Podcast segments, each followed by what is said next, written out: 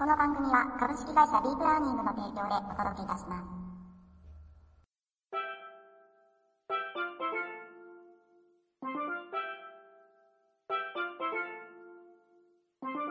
皆さんこんにちは。ザッツワンニャンライフ第262回目の配信をお届けしてまいりたいと思います。本日お送りいたしますのも私、明け沢でございます。どうぞ最後までお付き合いくださいませ。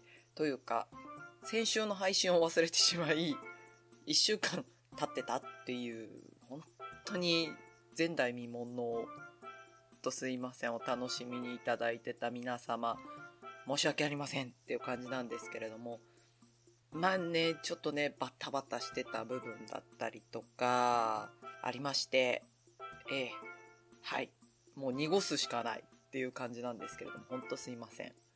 今週来週は真面目に配信を届けていきたいと思います。とうとう関東、梅雨入りしてしまいました。なんかね、衣替えのタイミングも失ってしまって、えー、衣装ケースの中から1枚ずつこう T シャツを引っ張り出してきてるみたいな日々なんですけれども、梅雨入りする前にね、衣替えしちゃいたかったなーと思って、もうほんと大失敗。もう衣替えの気にならないぐらいのちょっとせわしさだったんですけれども、何が忙しかったっていうわけではないんですけどね。まあいろいろわさわさとしておりました。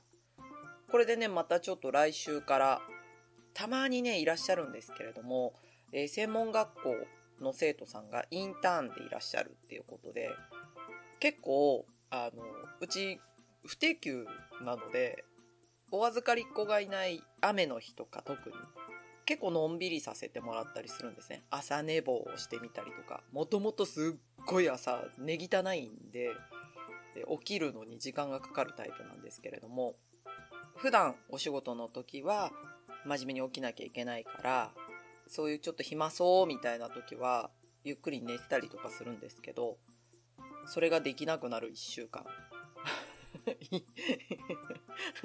もう朝8時半にはインターンの学生さんがいらっしゃるので、その前にきちんとお化粧をしてお迎えしなきゃいけないなっていうね。なかなかね、ハードな1週間なんですけれども、それが終わると今度、えーお教室、シーズン9の総集編がありまして、今回はいっつもお借りしてる会場が、実は春と、えーこの時期、お借りすることができないんですね。公園の関係性の問題で。なぜかというと、こう季節のお花のお祭りがある場所なんです。春、梅雨、秋ってあるんですが、なんかね、今回初めてこの時期にお借りすることができて、ああ、継続ってすごいなって、今まで参加していただいた生徒さんたちがすごく素敵な受講生だったわけですよ。で、私たちも犬をいろんな方、好きじゃない人にも受け入れていただけるようにお散歩をするマナーの啓発を目的としてそこの会場をお借りしていたのがなんか実を結んだのかなっていうのでとても感慨深くえ年がいもなくガッツポーズでジャンプしてしまいました。やったっつって。もうもう40過ぎてるのにね。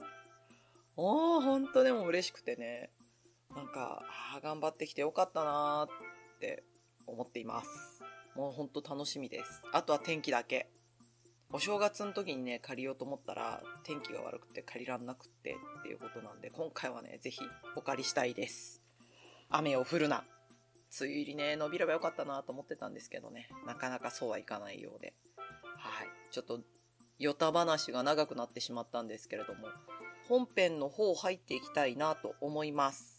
まずはこちら。ペットモローさんからお題をお借りいたしまして、他人事ではない恐怖。ペットの盗難事例をご紹介させていただきます。ほんとね、これもね、1年に1、2度聞くんですよ。いろんな話を。なので、ちょっと皆さんも十分お気をつけいただきたい。大切な家族ですからね。本編ご紹介していきます。他人事ではない恐怖。ペットの盗難事例。先日、することもないので、近所をふらふら散歩していた時のこと。思わず、うわぁ、不用心だなぁとつぶやく事態を目の当たりにしました。商店街の一角にある縦看板の足の部分に結びつけたリードにつながれた小型犬がおり、行き交う人々を不安げに眺めていたのです。縦看板なんて持ち上げればすぐに動きますし、不安定そのもの。しばらくすると飼い主がやってきたため、ほっとしたのですが、他人事ながらちょっと心配。考えたくないことですが、こういう状況では盗難のリスクだって決してゼロではありません。世間ではペットが飼い主の目を盗んだ何者かによって連れ去られるという事例は数々報告されています。ペットの盗難については決してリソラ事と考えない方がいいでしょう。今回は実際に筆者が見聞きしたペットの盗難について2つのケースを紹介したいと思います。ということなんですね。私もあの実はお客様がお買い物中ね、近所のスーパーで犬つないでてお買い物しててっていうのを発見して、飼い主さんがね、出てくるまでずっと待ってた、犬と一緒に待ってたっていうこともありましたけれども、本当にもうね、コンビニとかスーパーの入り口とかにつないである見ると心配でたまらない。ほんと、十分お気をつけいただきたい。続いてご紹介です。散歩の途中で買い物をしていた隙に愛犬が連れ去られ、これは筆者の住まいのすぐ近くにあるコンビニエンスストアで起きた事例です。ある年配の男性が早朝に愛犬との散歩の途中でコンビニの前に立つポールにリードを結んでから店内で買い物を済ませようとしました。時間にしてせいぜい数分の買い物でしたが、いざ外に出ると愛犬がリードごと見当たりません。あ、逃げ出したかと思ったこの男性は付近を探した時、彼は自分の愛犬が見知らぬ誰かの運転する車の中に押し込められ、走り去る様子を目撃したのです。慌ててその車のナンバーを控え、警察に通報したから解決したものの、以来散歩中は何があっても愛犬を置いての寄り道はしないように決意したことは言うまでもありません。ちなみにこの犯人、車内では犬の猛反撃に遭い警察に確保された時はズタボロの状態だったとか、かっこ笑い。はい、ありますね。いや、怖い。さっき言った通り、コンビニとかね、スーパーですね。続けてもう一件の方をご紹介していきます。車の中に置き去りにするのもかなり危険。またこういう事例もあります。以前、愛犬を連れて車で買い物に出かけた飼い主が、犬を車内で待たせている間、換気のためと少しだけ窓を開けておいたそうです。そして世間には優しい人、善人ばかりではありません。時には自分の都合しか考えない身勝手な人だっていますよね。運の悪いことに、この時車内に残っていた犬を見たある家族連れが、なんと無理やり窓から腕を伸ばし、犬を奪うというありえない事件が発生したのです。不幸中の幸いか、たまたま目撃者が多かったため、この家族連れはその場で御用となりました。犯行の動機は、子供が犬好きだったから、とのこと。ちょっと何を言っているのかわからない、かっこ発すということなんですね。いや、びっくり。超びっくりじゃないですか、2件目のやつね。まあまあ、まず1個目の方からね。え実際に私、私は見てないんですけど、私の両親が見たのは、迷子の犬とかもたまにいるわけですよ。で、あーって保護してあげようと思って、まあまあ、いい年頃なので、動きはそんなに素早くないので、ゆっくりね、犬の方に寄ってってたら、車がバーって横付けして、犬ガッて掴んで、そのまま車でバーって行っちゃったっていうね、のを何回か見てるみたいです。うちの両親。びっくりですけど。ほんと怖いですよね。で、大型犬はね、警戒する方すごく多いと思うんですけど、ちっちゃい子とかをつないで、その場を離れるって本当になんて不用心なんだろうって思ってしまうわけですよ。もう芝クラスになってくるとちょっと怖いなっていうのが私なんかはあるので、まあためらいますけど、まあでも犬好きで全然こう噛まれたこととか攻撃的な子に出会ったことがない盗っ人さんだったら普通に連れてっちゃうんだろうなっていうのがわかりますよね。恐ろしい。さらに言うと車の中。私も結構車、犬連れて車で出かけたりとかするんですけれども、もうこの時期だとエンジンかけてエアコン入れて、コンビニに入りたいとかっていう時でもね、外から鍵閉めて、開かないようにして出るんです。ただ、難儀なことに、今、ウィンドウが開くじゃないですか。ボタン一つで。それをね、うちのジェットさんが開けちゃうんですよね。私たちの姿をこうやって追っかける時に、前足をついたら、たまたまそこにボタンがあるもんだから、ウィーンと開いちゃうっていうことがあって、それ以来、チャイルドロックみたいなのあるじゃないですか。一箇所で集中でロックがかけられるっていう。あれをした上で、その上に乗っかっても反応しないようなクッションを用意して、犬がそこに手をかけたとしても開かないようにして、ピバッてコンビニに走って買い物して帰ってくるみたいなね。っていうことはありますけれども、っていうか、もう本当意味わかんない。子供が犬好きだからって、へみたいな。盗んでいい動機にはならないですよね。全く本当のこの筆者の方と一緒ですけど、何言ってるのか意味がわかんないっていう話ですよ。で、お子さんの教育にも本当良くないですよね。欲しかったら盗みはいいんだっていうのを親が目の前でモデルケースで子供に見せてるわけですよ。ほんとびっくり。この間ちょっとイベントにね出店したんですけれども、会場が屋外のイベントだったので、外からその会場内に入れちゃう場所があったんですよ。入っちゃいけないよってなってるんですけど、無理やりね、こう、重しとかをどかして、そこから入ってくる。で、それは若いご夫婦二人連れで子供がまだ、やっと危なげなく歩くような感じ ?3 歳ぐらいの女の子と5、6歳ぐらいの男の子だったのかな平気で入ってくるわけですよ。お金払わなきゃ入っちゃいけない場所ですよ。そこに入ってきて、で、私、えー、って、子供を連れてそういうことしちゃうのって。だって他の方1000円ぐらいの入場料を払って中に入ってるわけですよ。えーと思って、さすがにこれは運営の方にお伝えしなきゃいけないなと思って、歩き出したんですね。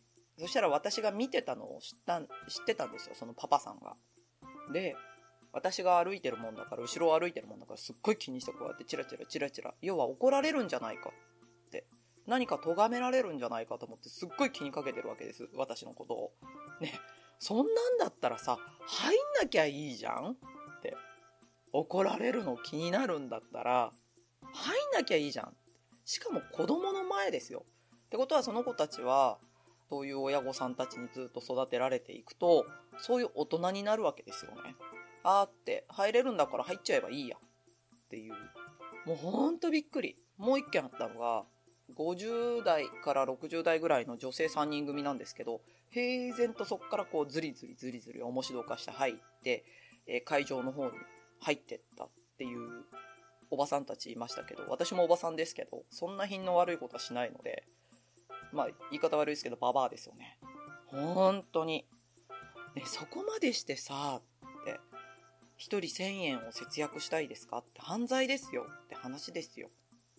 ほんと口悪いですけど、私。犯罪ですからね。無銭飲食みたいなもんでしょ？なんていうのかわかんないけど。犬盗むんだって、猫盗むんだって犯罪ですからね。窃盗罪です。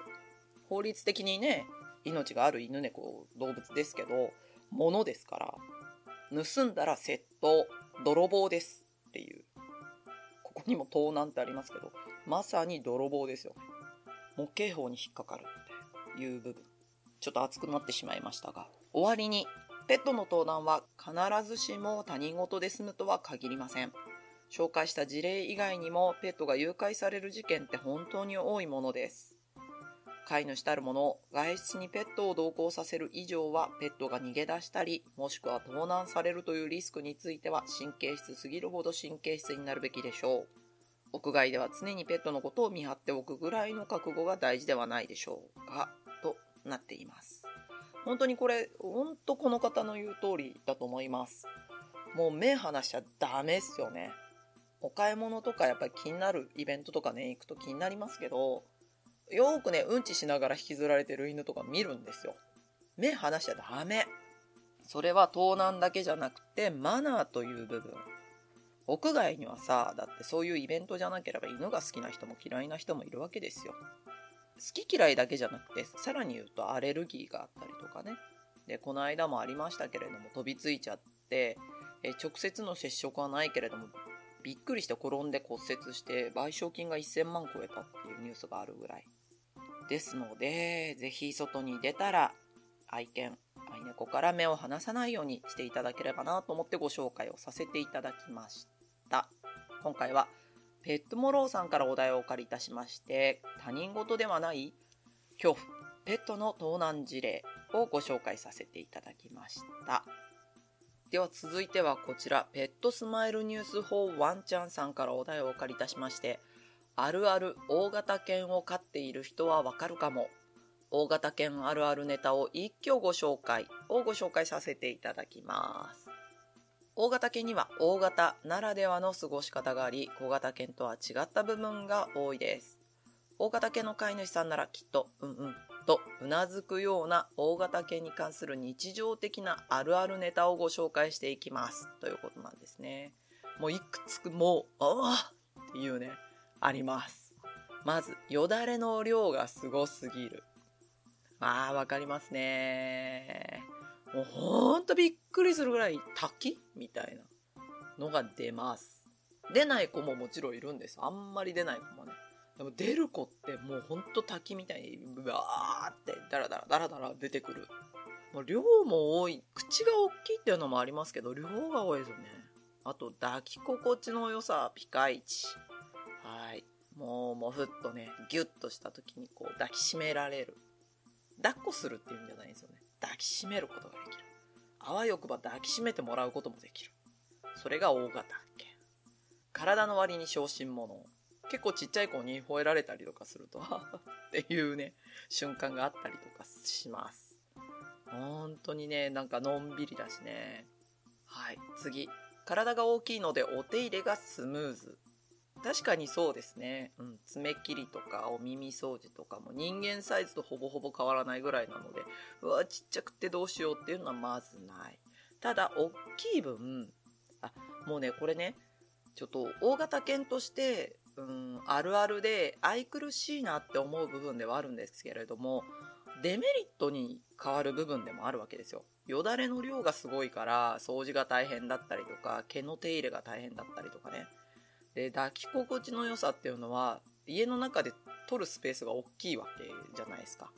で、体の割に小心者っていう部分も、逆に切れると手がつけられないサイズですよね。っていうね。急須猫を噛むっていう、追い詰められたネズミが猫を噛みつくっていう部分。気がちっちゃいものでも当てはまるんじゃないかなと思います。で、体が大きいので、お手入れがスムーズっていう部分。さっき言ったようにスムーズな部分もありますけれども、手間かかりますよね。ブラッシングするんだって、もう、5分や10分じゃ終わんないですよ。そういった部分のデメリットもある。さらには、大型犬を育てていくには資金が必要。まさにその通りだと思います。だってね、3キロの犬と25キロの犬だったらね、食べるご飯の量も違いますからね。豪快って思って喜ぶ人もいるかもしれませんけれども、それだけ費用はかさんでい。で、体の大きさだけで周囲に怖がられる悲しい瞬間がある。うん。大きいとびっくりする方多いですよね。特に、うちのボスのお家とかが言うのが、先代が黒ラブちゃん、女の子だったんですけれども、すっごく穏やかな、いい子だったんですが、黒ラブちゃん、黒い子って怖がられる率が高いっていう話をよくされています。で、今はゴールデンレトリバーのセシル姉さんですけど、セシル姉さんもまあ、のんきな方なんですが、あー、ゴールデン、ふわふわみたいな、そういうリアクションの違いがあるそうですよね。うん。はい。続いて、小型犬からの攻撃が辛い。ああ、確かにね。小型犬、大きいからびっくりしますよね。で、そうするとね、何あんた？みたいな反応されることが多々ある。で、ハラハラしてしまいます。セシルとジェットは仲いいですけど、セシルがマジ切れした時は怖いなって思うから、ジェットほどほどにしといてって思ってしまいます。で、抜け毛の量がすごい。ごもっとも。ほんとすごいですね。多分、もうクッションでできるんじゃないかな。写真貼ってあるんですけど、本当っていうぐらい抜けてます。まあ、セシルのシャンプーの時も、もうよく抜けますよね。よくお手入れされてますけど。で、散歩の時に引っ張られる。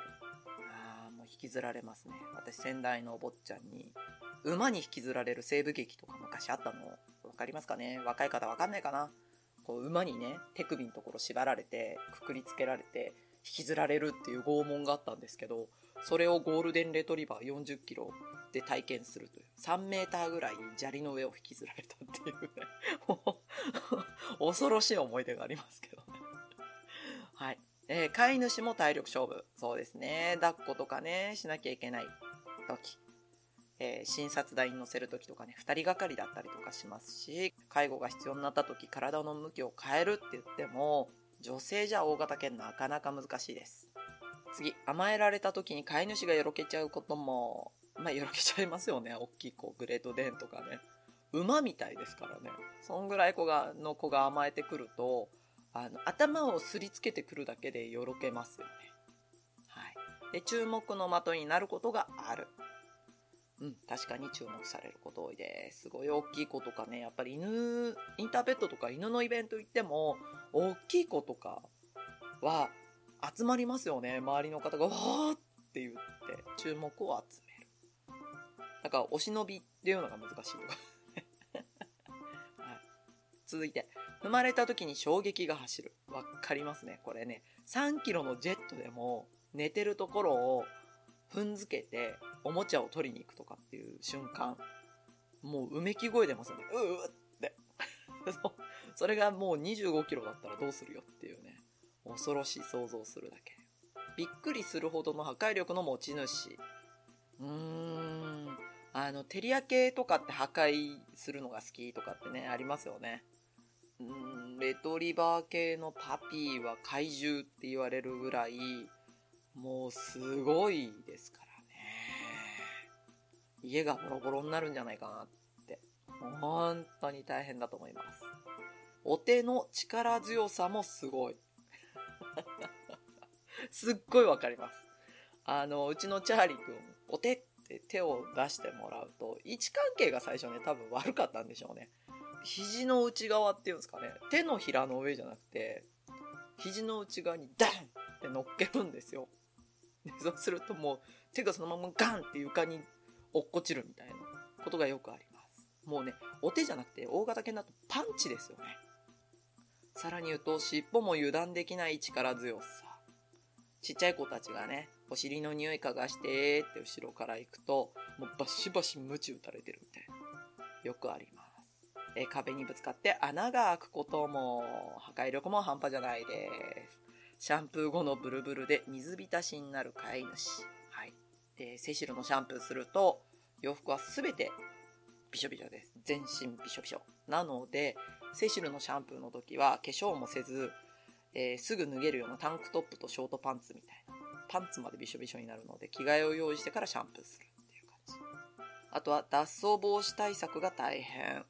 ドアとかね、手届くっていうのが書いてあります。確かにセシルさんとかは、えー、後ろ足で立ち上がって器用にリビングのドアとかを開けて出て行ってしまいます。あの、バータイプのやつね。カチッと押すんじゃなくて回すんだとなかなかあれかもしれないですけど、バーで下げると開くっていうタイプに関してはもう簡単に開けてますよね。押したり引いたりっていうのも。だ残念なことに閉めてはくれない。で、ジャンプ力もそこそこありますので、よじ登ったりとかもできちゃうんですよ、犬って。だから脱走対策はちょっと大変かなと。で、遊び場所の確保に一苦労。もうね、わかると思います。ボール投げだけでもう偉い騒ぎですよね。ダダダダダダダダダ。ダダダダダダダダダ。あちこちぶつかって壁に穴が開く。さっきありましたね。家具が倒れる。ありましたね。はい。おしっこやうんちの量が多い。人間とほぼ同じぐらいですね。大型犬。ほんと大変だと思います。まとめ。大型犬を飼っているとその体の大きさから想定外のことが起こることは日常的。いろいろと大型犬にちなんだあるあるネタを挙げてみましたが、飼い主さんなら共感できる部分が多かったのではないでしょうか。パワフルにこちらに向かってくる姿も愛情表現だと思う飼い主としては嬉しいものですよね。びっくりするようなハプニングも時々ありますが、手がかかる分だけ可愛さも増すという気持ちで温かく見守っている飼い主さんが多いです。一緒に暮らすことで飼い主さんだからこそ気づける大型犬の魅力に触れ合えるのかもしれませんよということです。ね。はい。とても素敵なお話、あるあるなんですけれども、私すっごい嫌なこと言いますね。大型犬これから買いたいなっていう方。これいいことばっかりじゃないです。今まで私全部反対のことを言ってきました。これの逆のことが起こるということを想定しておいてください。嫌な捉え方をする。抜け毛の量が多いとか、お手入れに時間がかかる、体力が必要であるっていうこと、破壊力が凄まじいとか、そういった部分を忘れずにめでていただければと思います。大型犬ね、確かに可愛いです。大きいしね、もふもふもふもふしてる子多いですし、おおらかそうに見えるけど、でも、この逆の苦労があるということを忘れずにいていただければなと思います。もうこれでもいいよ、ウェルカム面倒見るよっていう方、ぜひ大型犬と素敵ライフを過ごしていただければと思います。というわけで今回はペットスマイルニュース法ワンちゃんさんからお題をお借りいたしまして、あるある、大型犬を飼っている人はわかるかも、大型犬あるあるネタを一挙ご紹介させていただきました。はい。こちらのコーナーをお届けでございます。ワンラインの勝手に告知コーナーです。今年もやってきましたね。うん。はい。ペット大好きワールドペットニュースさんからお題をお借りいたしまして、金魚を見上げて鑑賞する新感覚の新作、アートアクアリウム、今年も開催決定をご紹介でございます。先日ね、素敵な女優さん、上戸さんがね、サポーターかなんかやってらっしゃるのかなもう何年も。テレビ番組でご紹介されていましたけれども、本文ご紹介します。累計有料入場者数835万人を動員、今年で12年目を迎える数千匹の金魚を使った水中アートの展覧会、アートアクアリウムが今夏も7月6日金曜日から9月24日月曜祝日まで東京日本橋三井ホールにて7月21日土曜日から9月16日まで名古屋松坂屋美術館にて開催される。今夏の東京日本橋会場のコンセプトは真の日本。テーマは江戸金魚の漁涼しいの漁ね江戸時代に日本橋で金魚が庶民文化として根付き金魚を鑑賞して夏の漁をとっていた文化を現代に蘇らせるため金魚や錦鯉を中心とした合計約8000匹の鑑賞魚が日本的な作品の中を優雅に舞い泳ぐということですね。いや、すごい。ほんとね、一回見たいんですけどね。すごい混んでるっていうのをね、聞きます。早割りとかもあるんですね。いいなぁ。一度見たい。ちょっとね、概要というか、あ広報大使ですね。ウェットワイヤーさんが就任という。はい。と、概要。エコ江戸日本橋アートアクアリウム2018江戸金魚の漁ナイトアクアリウム東京会場は日本橋三井ホールにて7月6日金曜日から9月24日月曜日祝日まで期間中は無休。開催時間は日曜から金曜は午前11時から午後10時半まで。土曜祝祭前日は午前11時から午後11時半まで。入場料は当日一般。過去中学生以上が1000円。子供4歳から小学生が600円。3歳以下は無料。小学生以下は保護者要同伴です。お問い合わせとかもありますので名古屋とかもね出てますちょっとこちらリンクさせていただくので興味のある方ぜひご覧いただきたいと思います。お、7月7日土曜日はオープニング DJ に西野卓球さんがいらっしゃるって。いいなぁ。ダッサイナイト。ああ、今年もありませんね、ダッサイ。ね、ちょっとね、綺麗な着物でもピッと着て、あと浴衣。行きたいですね。興味のある方ぜひ行っていただくといいかもしれません。というわけで今回はペット大好きワールドペットニューさんからお題をお借りいたしまして、金魚を見上げて鑑賞する新感覚の新作、アートアクアリウム今年も開催決定をご紹介させていただきました。ワンラインの勝手に告知コーナーでした。というわけでエンディングでございます。ちょっとね、ご紹介できる内容がないんですよ。実はその、次の次の日曜日が開催します、お出かけ散歩っていうのは参加者さん、今まで参加いただいてた方がメインのお教室になってますので、うん、残念ながらね、ちょっと告知ができるものが今ない。というわけで、ザッツワニャンライフ第262回目配信をお届けいたしましたのは、私、明け沢でございました。また来週。